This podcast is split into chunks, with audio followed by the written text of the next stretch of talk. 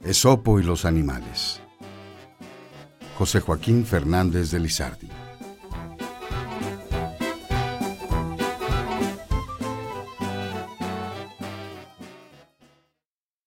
Esopo, aquel excelente e ingenioso fabulista, de cuya habilidad tienen hasta los niños noticia, a mudar temperamento fue un día a cierta quinta que de animales estaba bastantemente provista.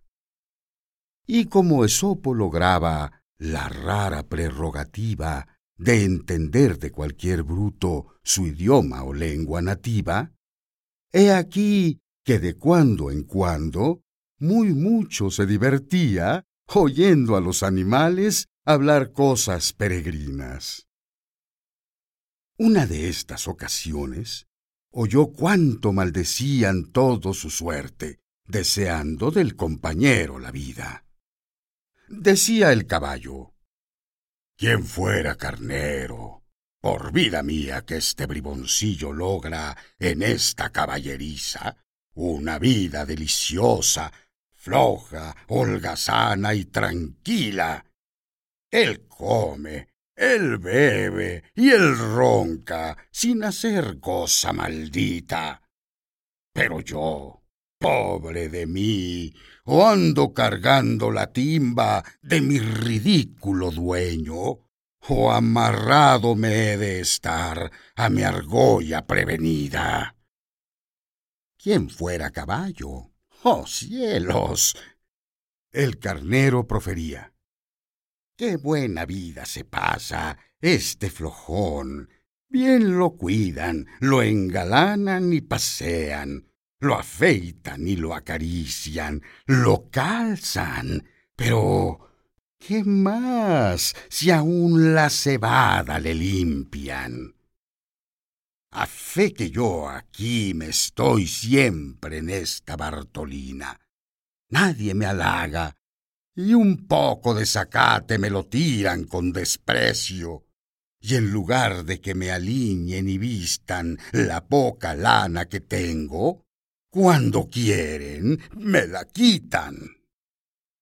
Decía el asno, si yo fuera cochino, me raparía una vida bien hartada, sin trabajar todo el día como trabajo, por solo una comida mezquina. A fe que si fuera burro, decía el puerco, gozaría más libertad, más salud y también más larga vida. Así el gorrión envidiaba la suerte de la gallina, el mastín al falderillo y éste a aquel. Era una grima oír a todos. Pero Esopo, como que los entendía, dijo al caballo en la oreja, Ese carnero que envidias, dentro de poco será pábulo de mi barriga. Al carnero dijo, Advierte que ese caballo que admiras sufre el freno y acicate que mucho lo mortifican con el peso de mi cuerpo, todo el día se fatiga, y al fin morirá en campaña lleno de crueles heridas. Al asno dijo, Del cerdo cuya vida desearías, dentro de pocas semanas verás su sangre en morcillas. Al gorrión así le dijo, Esa gallina que envidias, a la noche la verás en un asado bien frita. Y si yo te permitiera la libertad a la que aspiras, serías plato luego luego de un ave de rapiña.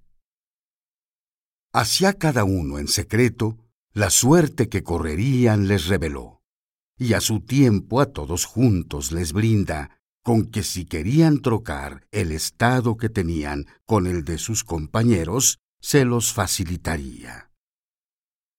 Todos callaron. Ninguno desde entonces solicita trocar con otro su suerte, y contentos hasta el día con la suya, viven libres de temores y de envidias. Así el hombre viviera, si la suerte que envidia conociera.